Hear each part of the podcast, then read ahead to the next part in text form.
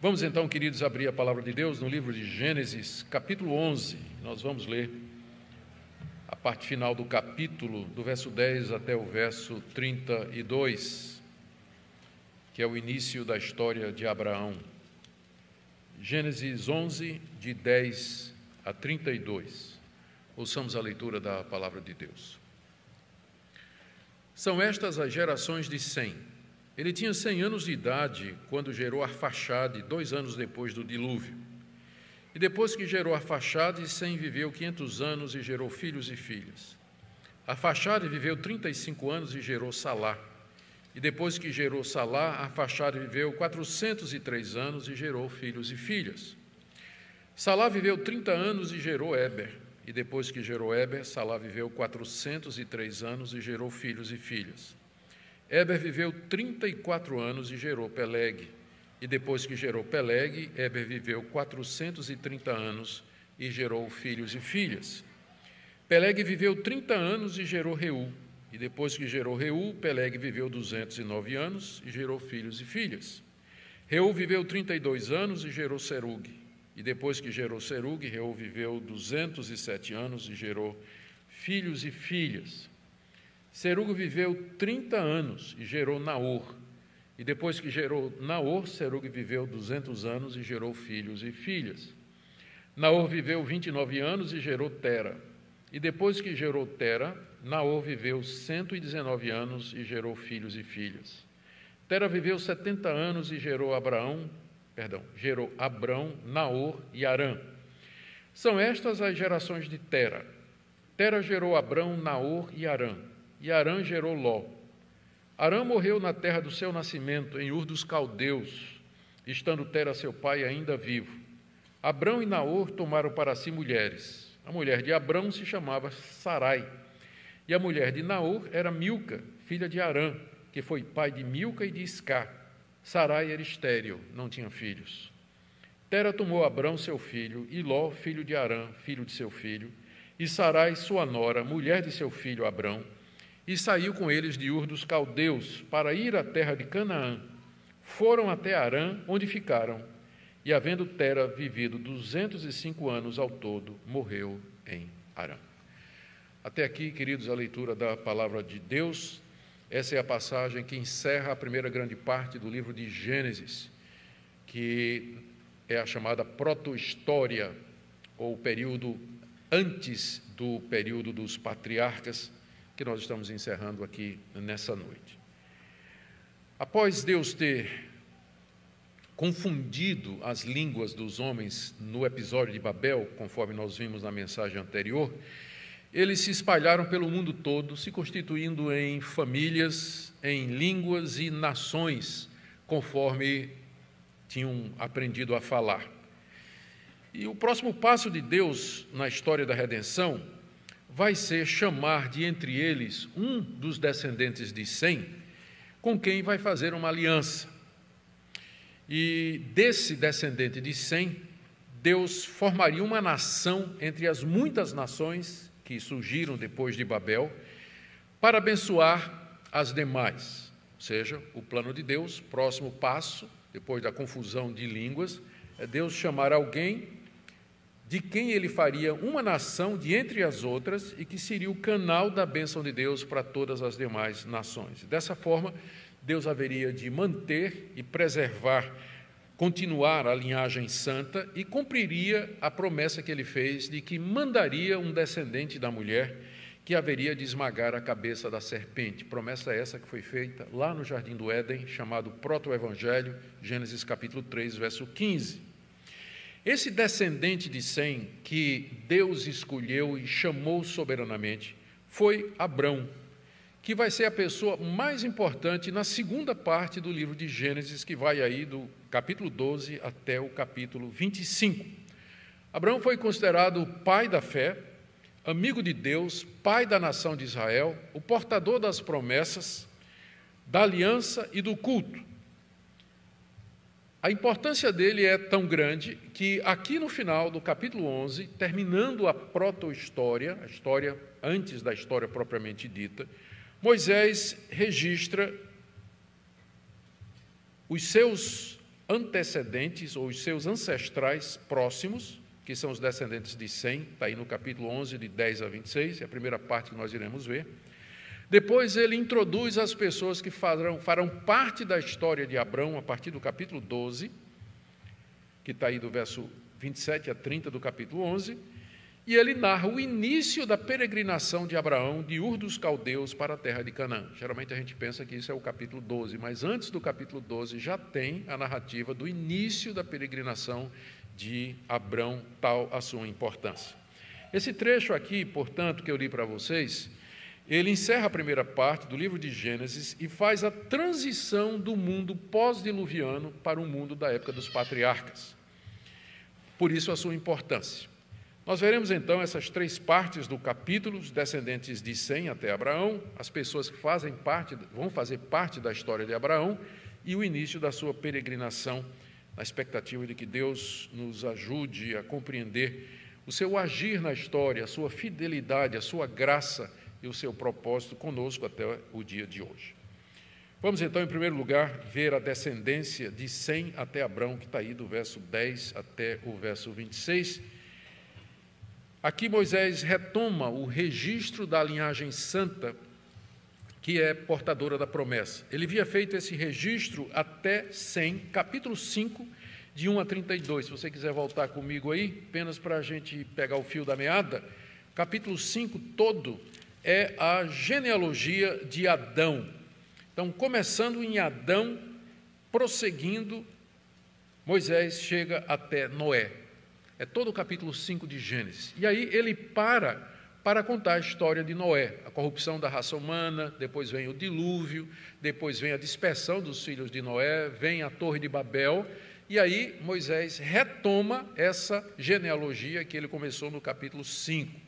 Portanto, o que nós temos aqui, no capítulo 10, de 10 até 27, é a continuação daquela genealogia do capítulo 5, onde agora Moisés registra a linhagem de Sem até Abraão fazendo a conexão de Abraão com Adão.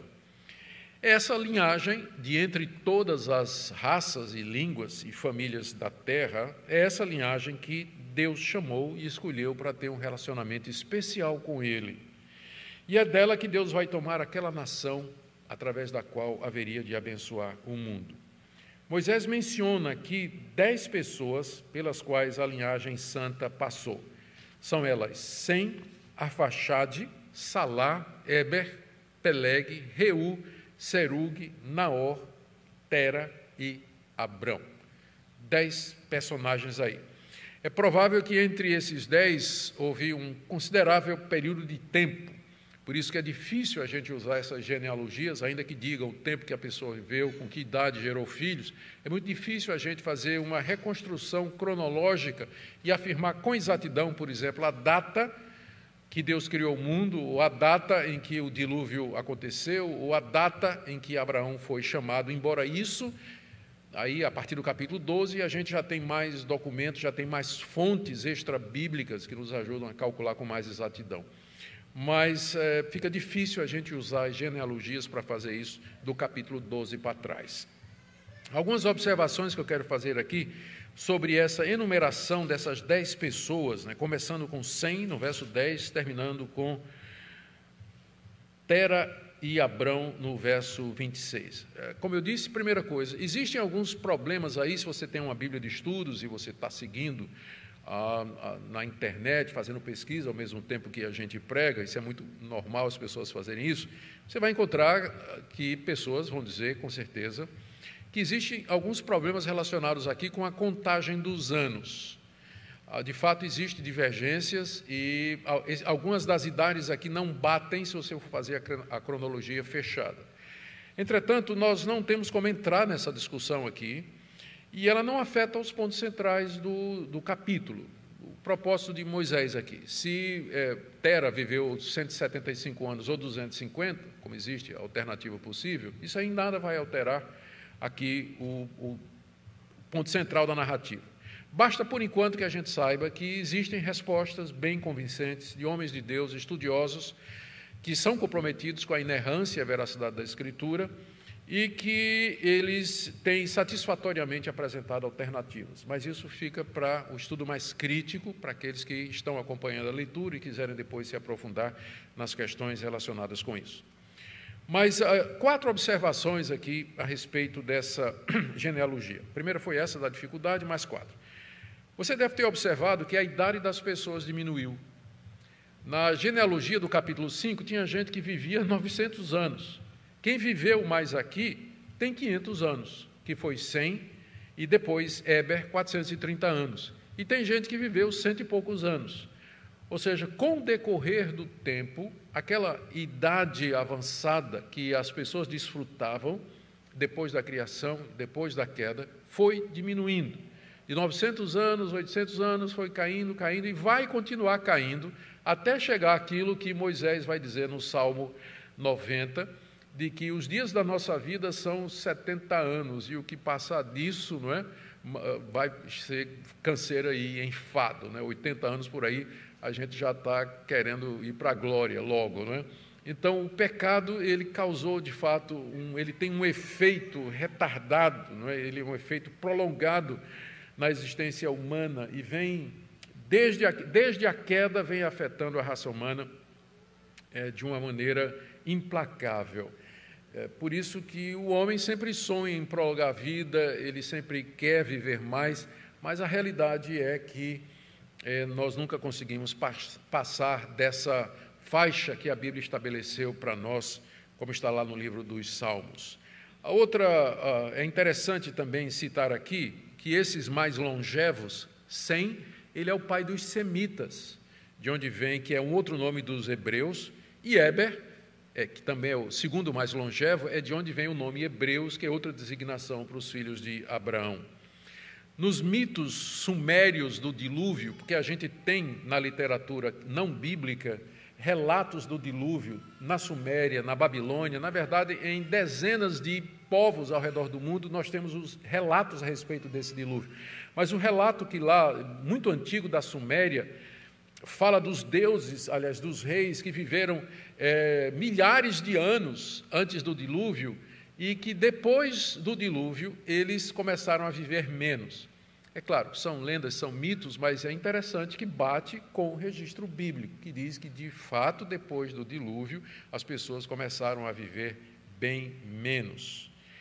A segunda, terceira observação sobre essa genealogia é que ela cobre uma faixa considerável de tempo o que teria permitido que os descendentes de Noé se multiplicassem. Eu vi aqui um cálculo que alguém fez, estimando que na época de Abraão havia cerca de 30 milhões de pessoas morando na região da Mesopotâmia. Achei um pouco muito, mas eles têm os cálculos lá.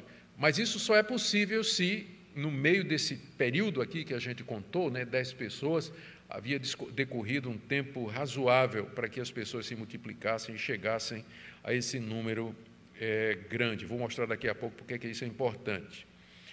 Ah, em quarto lugar, quarta observação é que das genealogias que a gente tem no livro de Gênesis, essa é a mais enxuta. Se você lembra aquela genealogia do capítulo 5, ela contém observações sobre as pessoas. É, fulano de tal era assim, fez isso, construiu, é, construiu essa cidade, edificou isso aqui. É, durante a sua existência, a terra se dividiu. Tem vários comentários pessoais ligados às pessoas que estão na genealogia. Essa daqui é super enxuta, não tem um único comentário a não ser sobre 100, que diz que ele gerou um filho quando tinha 100 anos de idade, dois anos depois do dilúvio, para localizar a genealogia. Mas, fora essa observação, é é matemática. Fulano tinha tantos anos quando gerou fulano, gerou, morreu aos tantos anos e gerou filhos e filhas. Pronto, é igualzinho. Moisés está com pressa. O, o ponto dele aqui é simplesmente fazer o link entre Sem e Abrão. Abrão é o descendente de Sem, ele é o portador das promessas, ele é aquele que vai levar adiante o projeto de Deus, o plano de Deus. Então, ele quer mostrar isso através da genealogia. Não está interessado em mais nada, mas em fazer isso. Somente isso por enquanto. E a última observação é que essa genealogia, portanto, como eu já indiquei, ela faz a ponte entre o mundo pós-diluviano e a era dos patriarcas, estabelecendo a ligação entre Abrão e a história da criação, da queda do dilúvio de Babel, quando ele entra na história dos patriarcas, há uma continuidade, não é alguma coisa que aconteceu no vácuo, não é alguma coisa que simplesmente foi inventado. É, talvez vocês não percebam a importância disso, mas nos estudos críticos da Bíblia, tem muitos estudiosos que dizem que Gênesis só é história a partir do capítulo 12, porque você pode documentar os fatos relativos a Abraão. Você pode falar de Ur dos Caldeus, temos documentos sobre Ur dos Caldeus, temos informações sobre isso aqui. Nós temos informações a respeito das rotas de peregrinação naquela época. Nós sabemos o tempo em que os caldeus chegaram na Mesopotâmia, que inclusive essa, essa informação aqui, né, dizendo que em Ur dos Caldeus, ela não pode ter sido escrita por Moisés, mas isso aqui foi um editor a pessoa que deu o texto final de Gênesis fez uma atualização, porque os caldeus só chegaram em Ur mil anos depois de Abrão. Né, mil anos depois de Abrão. Então, as pessoas vão dizer que história mesmo a gente só tem de 12 para frente, e o resto é mito, o resto é invenção. Não, é, não tem como documentar, não tem como provar. Mas não é essa a intenção de, não, não é esse o propósito de Moisés, não é essa maneira como ele escreve. É por isso que ele está fazendo essas genealogias, porque ele está mostrando que a história de Abraão está ligada historicamente a tudo que veio antes. Não é alguma coisa, não é um lapso, não é uma etapa tão grande que tem um abismo entre o capítulo 11 e o 12, mas existe uma continuidade. E para nós é importante, porque para nós a história, o evangelho começa lá no jardim. Começa com a promessa de Gênesis 3, 15, de que viria um descendente da mulher que haveria de esmagar a cabeça da serpente, que é Jesus Cristo, nosso Salvador.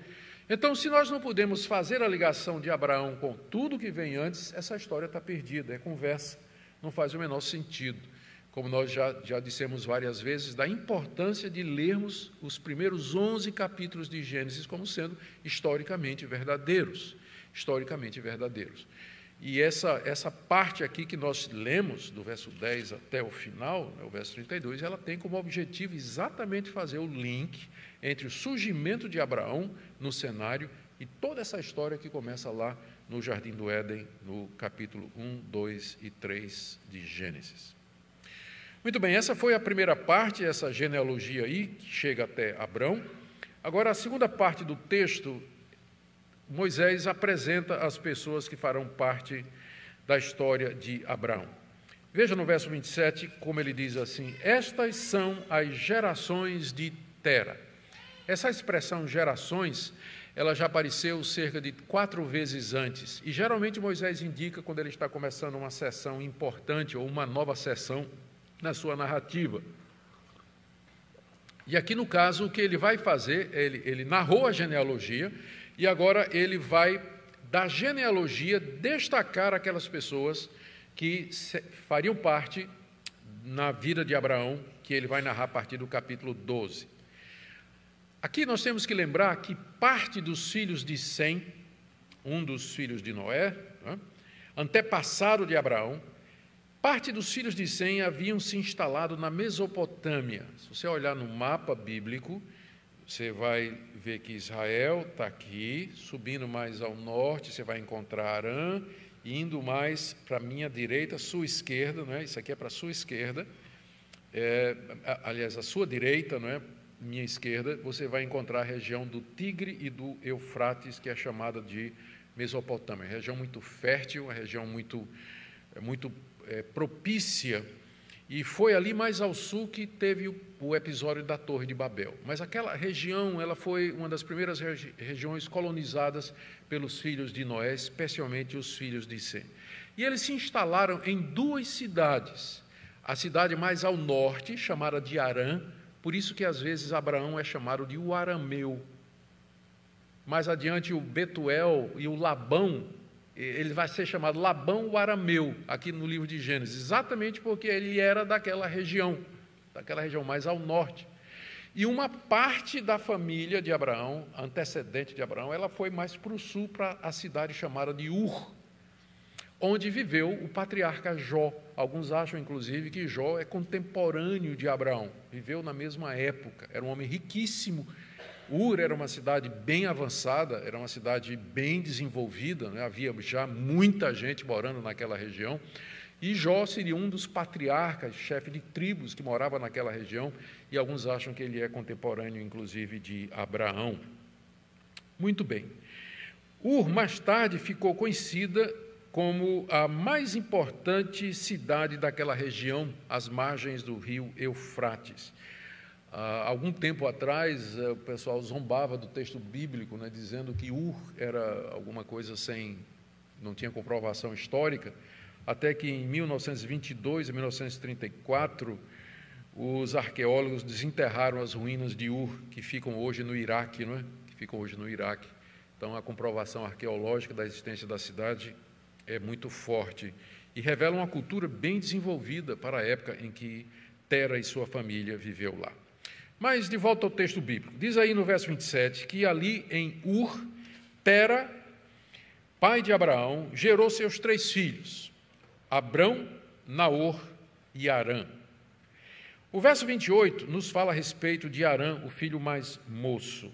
Arã morreu na terra do seu nascimento, em Ur dos Caldeus, estando Tera, seu pai, ainda vivo. É possível que essa seja também a terra de nascimento de Abraão. Né? Abrão nasceu em Ur dos Caldeus, juntamente com Naor e Arã. Eram três irmãos, Arã era o mais moço. Arã morreu, morreu ainda quando seu pai estava vivo. E Moisés nos diz aqui que ele é o pai de Ló. Ele é o pai de Ló. Veja o final do verso 27, Arã gerou Ló. Por que essa declaração? Porque Ló vai se tornar uma personagem importante em dois episódios na vida de Abraão. Primeiro, a luta de Abraão contra os reis que vieram contra Sodoma e Gomorra, e mais adiante no episódio da destruição de Sodoma e Gomorra. Então, Moisés já está antecipando aquelas pessoas que vão fazer parte da história de Abraão, e aqui ele cita Ló, que era filho de Arã, portanto, sobrinho de Abrão. Diz aqui que Arã, o irmão mais novo de Abrão, tomou mil, eh, gerou duas filhas, além de Ló, Milca e Isca.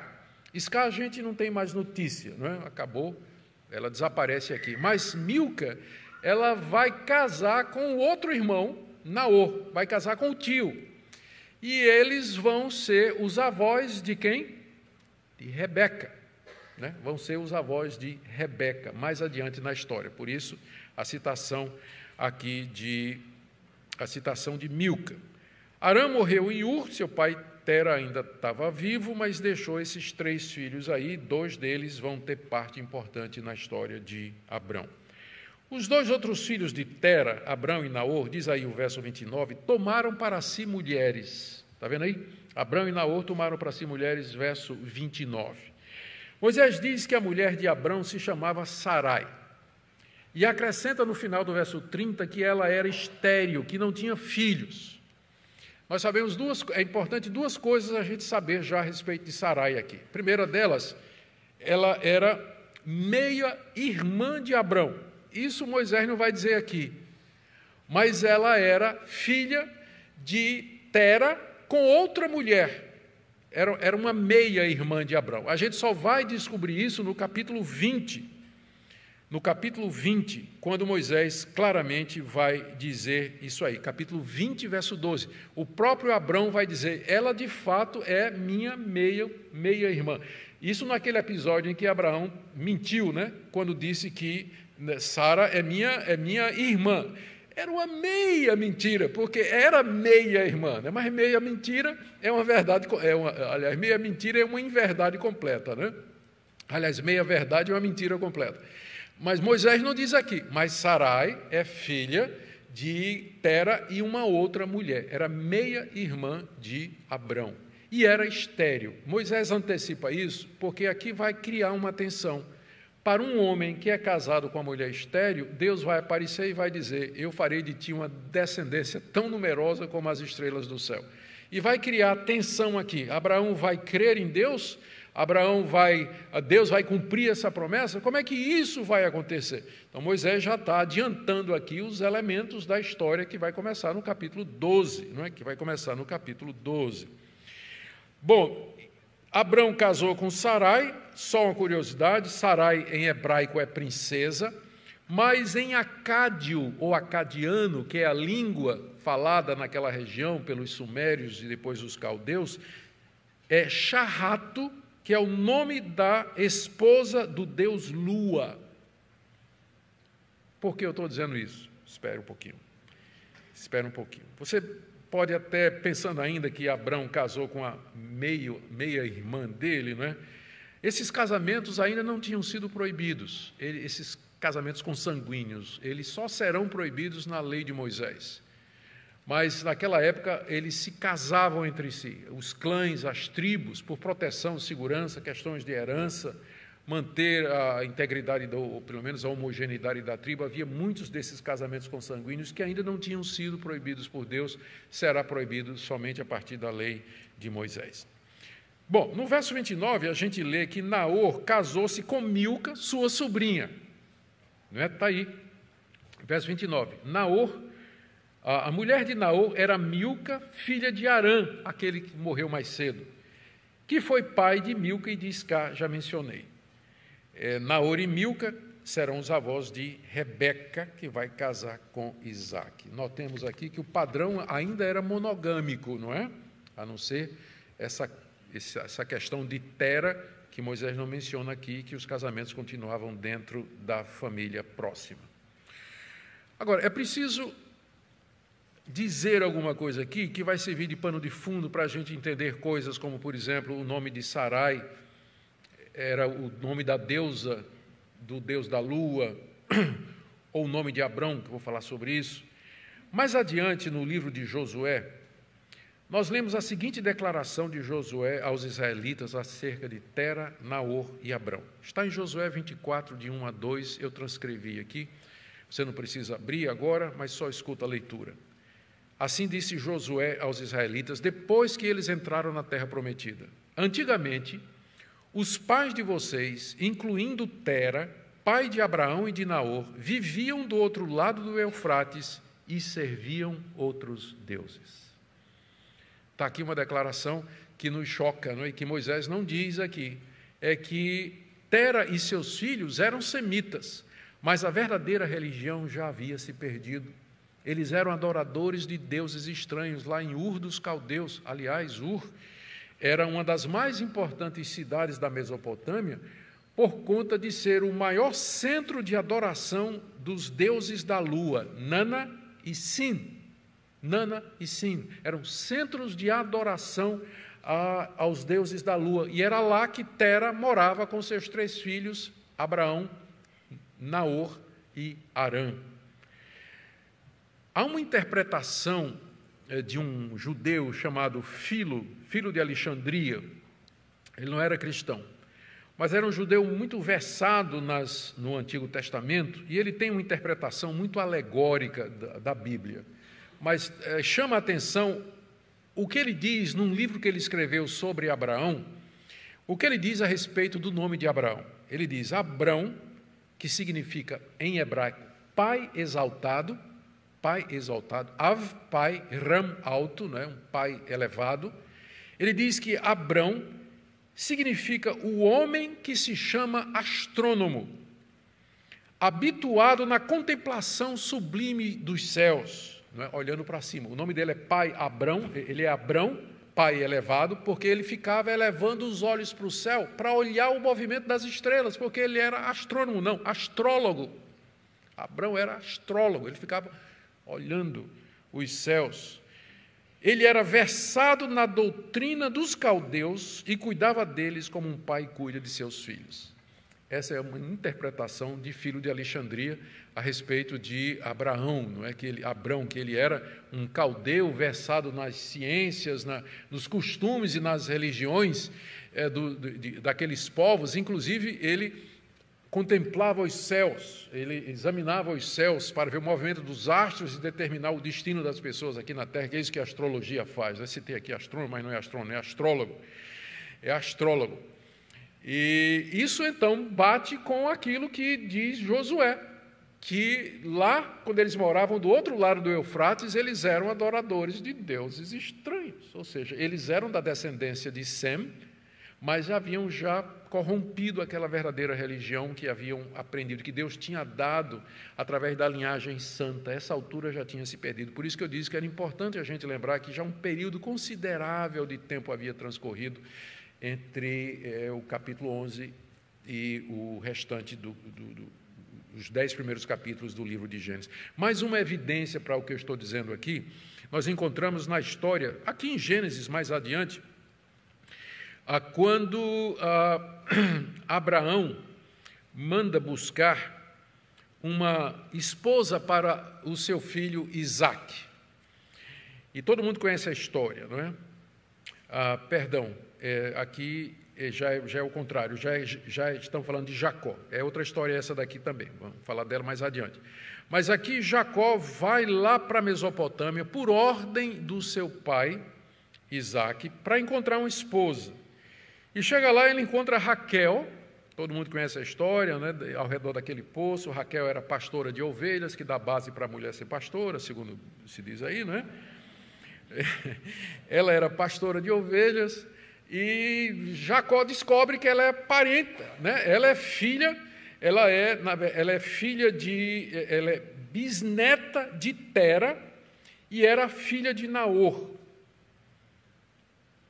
E então ele todo mundo conhece a história, ele trabalha vários anos para poder casar com Raquel, para poder tê-la como esposa, e quando vai embora de volta para Canaã, fazendo o mesmo percurso do seu pai, lá de, da Mesopotâmia para Canaã, quando ele vai saindo, Labão vai atrás e diz: Por que, que você levou minha fi minhas filhas, levou minhas ovelhas, você me roubou e ainda roubou os meus deuses?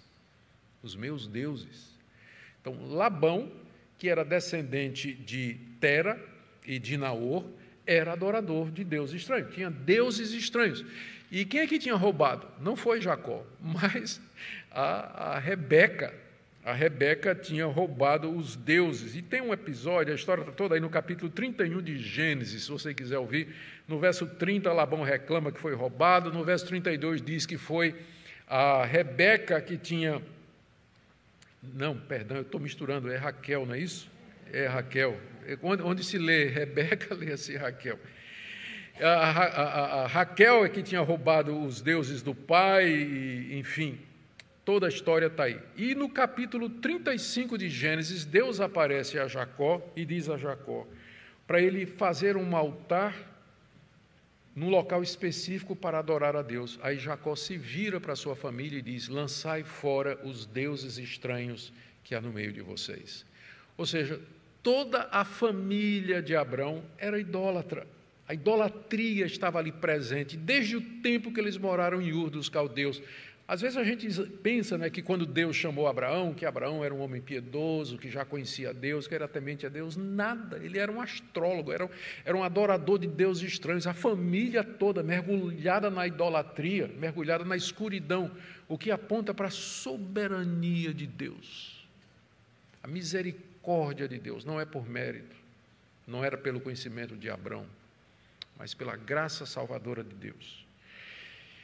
Em resumo, são estas pessoas que irão fazer parte da vida de Abraão nos eventos momentosos que Moisés vai narrar a partir do capítulo 12. E a última parte do trecho que eu li para vocês é o início da peregrinação de Abraão, e aqui a gente vai ter outras surpresas também. Capítulo 11, 31 a 32 diz assim: Tera tomou Abraão seu filho, e Ló, filho de Arã, filho de seu filho, e Sarai sua nora, mulher de seu filho Abraão, e saiu com eles de Ur dos Caldeus para ir à terra de Canaã foram até Arão, onde ficaram, e havendo Tera vivido 250 anos, ao todo morreu em Arã.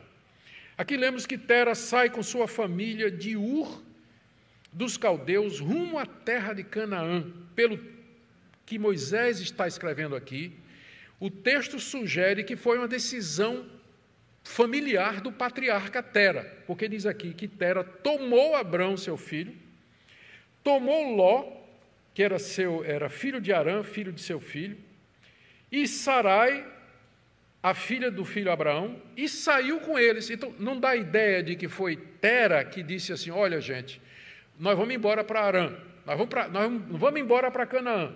Então, junta aí as coisas e vamos embora. E Naor disse: eu não vou não. Eu vou ficar aqui. E ficou. Né? Ficou e é dele que mais tarde vem as esposas para os filhos de Abrão e, e, o neto de Abrão. Mas Naor disse: Não, eu não vou, eu não. Vou, não. Arão já tinha morrido, que era o mais moço. O do meio disse: Eu vou ficar aqui. Então o pai foi com o filho mais velho, Abrão, a mulher dele e o sobrinho que o pai tinha morrido. Né? Então, parece que é uma decisão de Arã, perdão, de Tera. Ele é que leva consigo todo esse pessoal. E, contudo, como Moisés, Moisés vai deixar para revelar no capítulo 12 que o que deu origem a essa peregrinação, na verdade, foi que Deus havia aparecido a Abraão. É que Moisés não conta aqui no capítulo 11, porque ele está preocupado em narrar dá base, ou, dá os fundamentos da história de Abraão, o chamado de Abraão e a peregrinação de Abraão. Então, o capítulo 11 é dedicado a isso. Mas é no capítulo 12 que a gente vai saber que essa peregrinação, na verdade, começa quando Deus aparece a Abraão lá em Ur dos Caldeus. Deus havia feito um chamamento para Abraão para que ele deixasse aquela terra, a sua parentela, e fosse para uma terra que ele haveria de mostrar e que daria a Abraão como sua possessão. Moisés só vai mencionar isso no capítulo 12, de 1 a 3. O Senhor disse a Abraão: sai da tua terra, da tua parentela. E aí diz no, no verso 4 olha, do capítulo 12: E partiu, pois, Abraão como o Senhor havia ordenado, e Ló foi com ele. Abraão tinha 75 anos quando saiu de Arã Ué, dá a impressão então que o chamado foi em Arã, mas não, tinha sido em Ur dos caldeus. Mas o que tudo, a maneira de resolver isso aqui é, é, é, primeiro, dizer que Moisés está interessado em mostrar os detalhes da família de Abraão e começa a peregrinação da fé. Segunda coisa, quando Estevão, o primeiro mártir cristão, pregando diante dos judeus, conta a história de Israel, olha o que ele diz em Atos capítulo 2, verso 2 a 4, não precisa abrir agora, eu fiz a transcrição aqui. Estevão disse assim: O Deus da glória apareceu a Abraão, nosso pai, quando ele estava na Mesopotâmia, antes de morar em Arã. Então Deus apareceu a Abraão em Ur, lá no sul, apareceu em Ur e disse: Sai da tua terra, do meio da tua parentela, e vai para a terra que eu te mostrarei. Então Abraão saiu da terra dos caldeus e foi morar em Arã.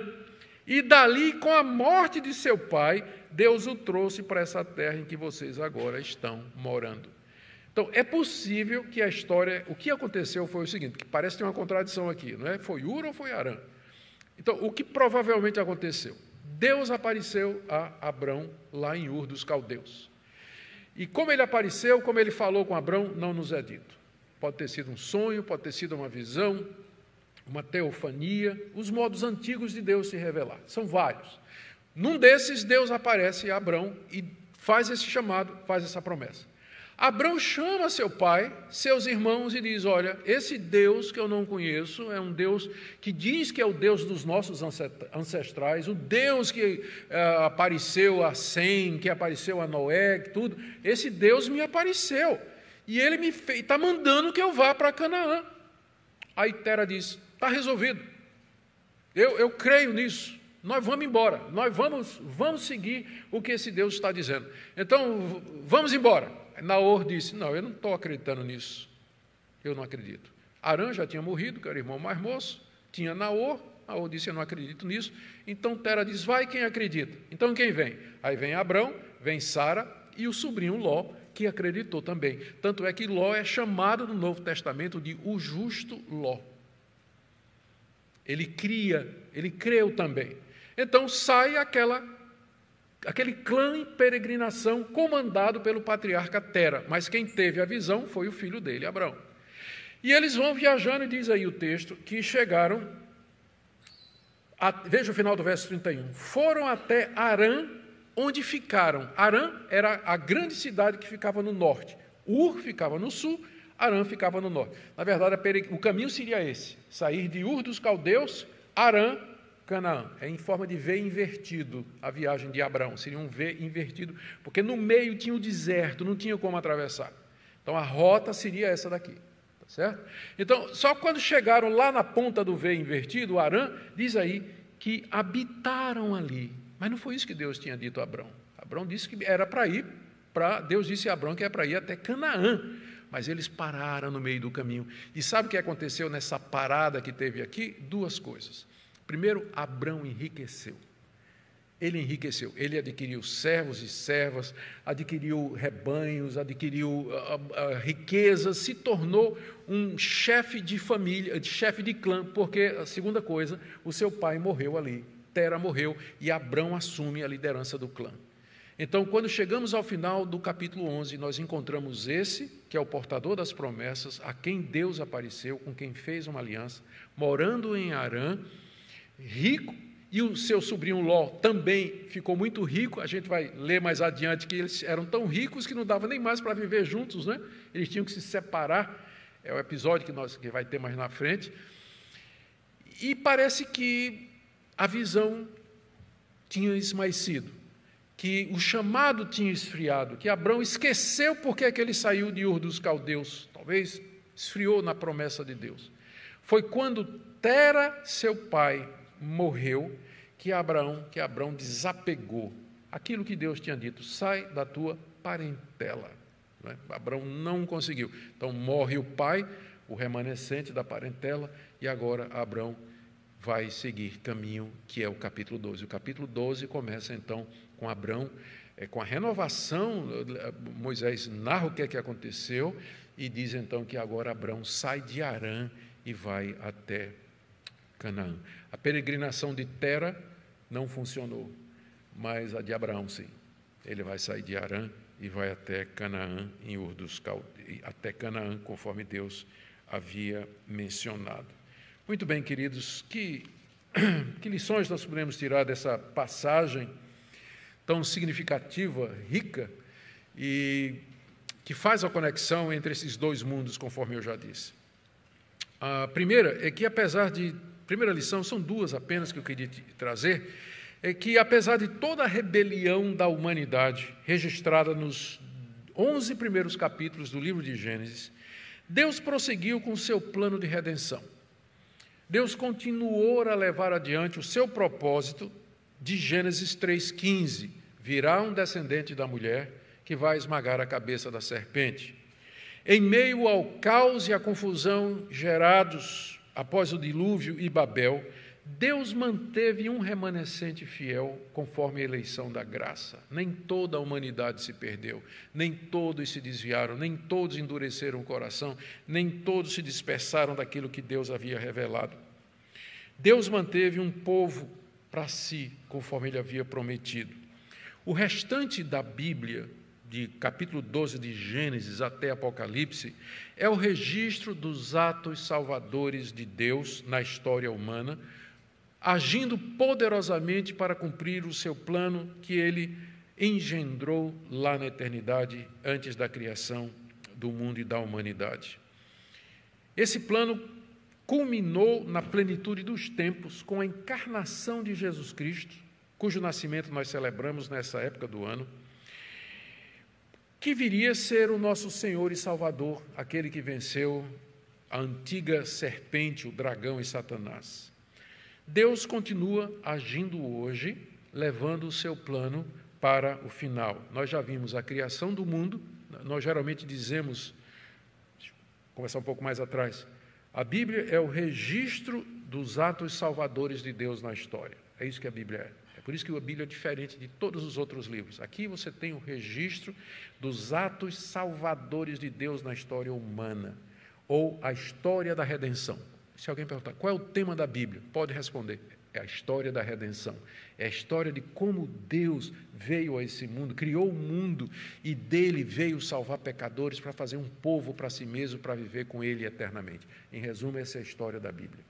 E essa história é dividida em quatro etapas: criação, queda, redenção e consumação. Três delas já aconteceram: criação, a queda e a redenção. Há dois mil anos atrás, Deus cumpriu a promessa. Jesus Cristo veio, o filho da mulher, ele esmagou a cabeça da serpente na cruz do Calvário. O que é que falta agora?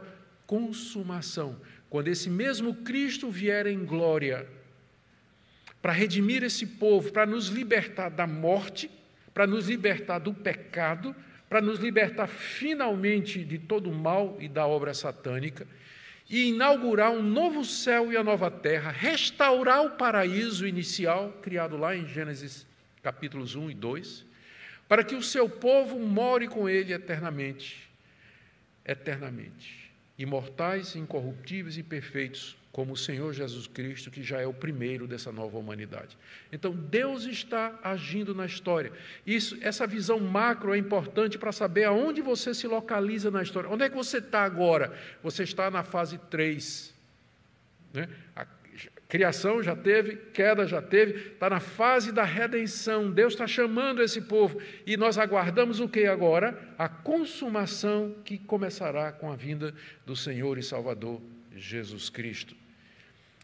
O importante de nós estudarmos o livro de Gênesis é ver como Deus fielmente ele persevera no caminho que ele estabeleceu e como ele vai cumprir todas essas promessas historicamente, de forma que a importância disso para nós. Nós sabemos que a história tem um começo, um meio e um fim. Nós sabemos que há um Deus que está no controle. E como isso é importante nos tempos que nós estamos vivendo agora de pandemia, de crise, de incerteza a respeito da política, a respeito dos governos, a respeito das autoridades, o que, é que vai ser de nós, onde tudo isso vai levar, o futuro parece tão incerto e as pessoas se deprimem, as pessoas ficam angustiadas, elas ficam ansiosas, elas ficam inquietas e elas e, e, essa visão maior da realidade humana, da perspectiva de Deus, ajuda você a tranquilizar seu coração. Deus está no controle. Não vai acontecer nada que não tenha sido planejado por Ele.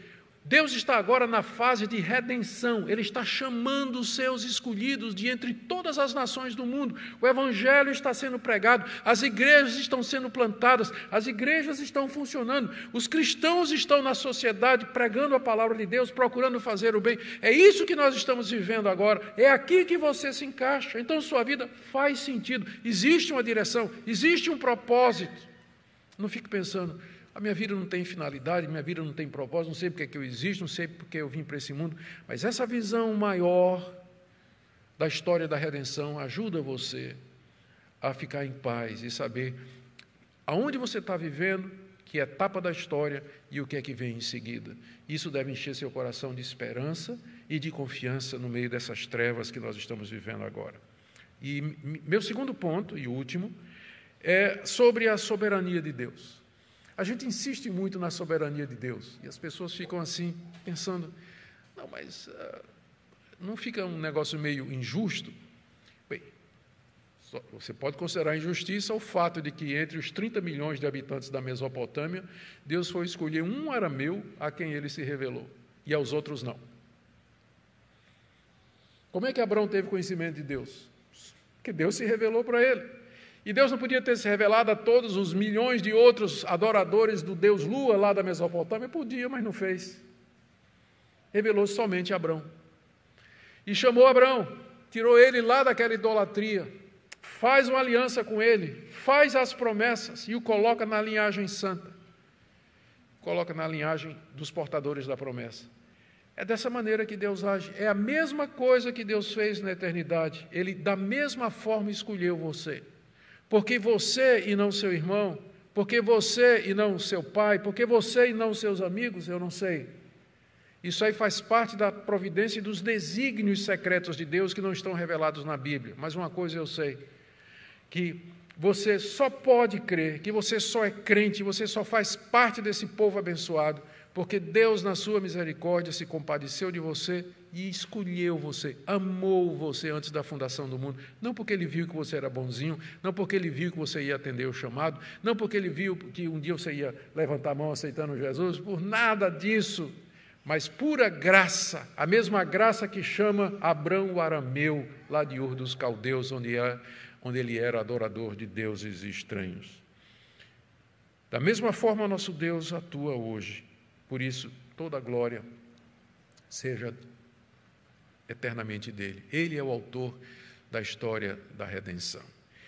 Se Deus quiser, queridos irmãos, a partir do mês de fevereiro, nós continuaremos a exposição do capítulo vamos do capítulo 12 até o verso 25, até o capítulo 25, a história de Abraão. E a gente vai ver como tudo está tão ligado, é tão maravilhoso ver Deus agindo na história através de pecadores e realizando assim o seu plano, trazendo grande conforto para nós.